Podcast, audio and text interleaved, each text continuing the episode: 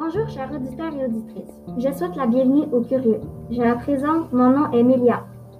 Aujourd'hui, nous allons parler d'un sujet sensible et frappant, le shark finning. En compagnie de Sacha, moi et Sephora, en cinquième année de l'école Sainte-Thérèse de l'Enfant Jésus, vous apprendrez de nouvelles choses et on espère vous sensibiliser sur le sujet. Je vous souhaite un excellent podcast et je laisse la parole à Sephora qui nous parlera de la problématique. Bonne écoute! Le shark finning en français signifie la pêche aux ailerons. C'est une pratique de pêche qui consiste à capturer des requins et ensuite leur couper les ailerons et la queue. Une fois que cela est fait, ils remettent les requins blessés à la mer. Les morceaux prélevés servent à préparer une soupe chinoise traditionnelle et elle est servie lors d'occasions spéciales comme les mariages. Maintenant, Melia va vous parler d'impact.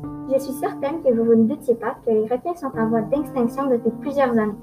D'ailleurs, le shark finning en est la principale cause. Le saviez-vous?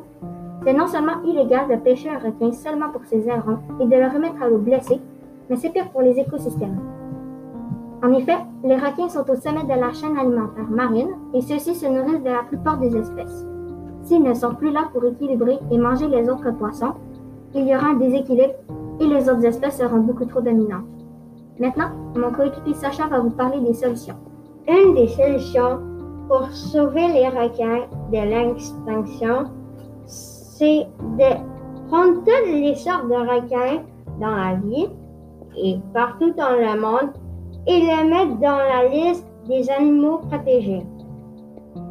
Aussi, on peut mettre plus de, de police en eau de mer pour euh, checker partout pour pas voir de braconniers. Et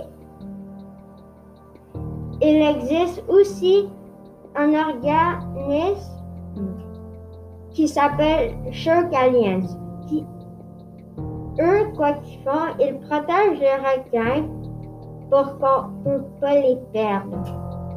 Pour finir, nous vous remercions d'avoir pris le temps de nous écouter. J'espère que vous aurez mieux les idées claires des désastres qui se produisent par la faute des humains. On espère que cela vous a plu et on vous souhaite une bonne journée.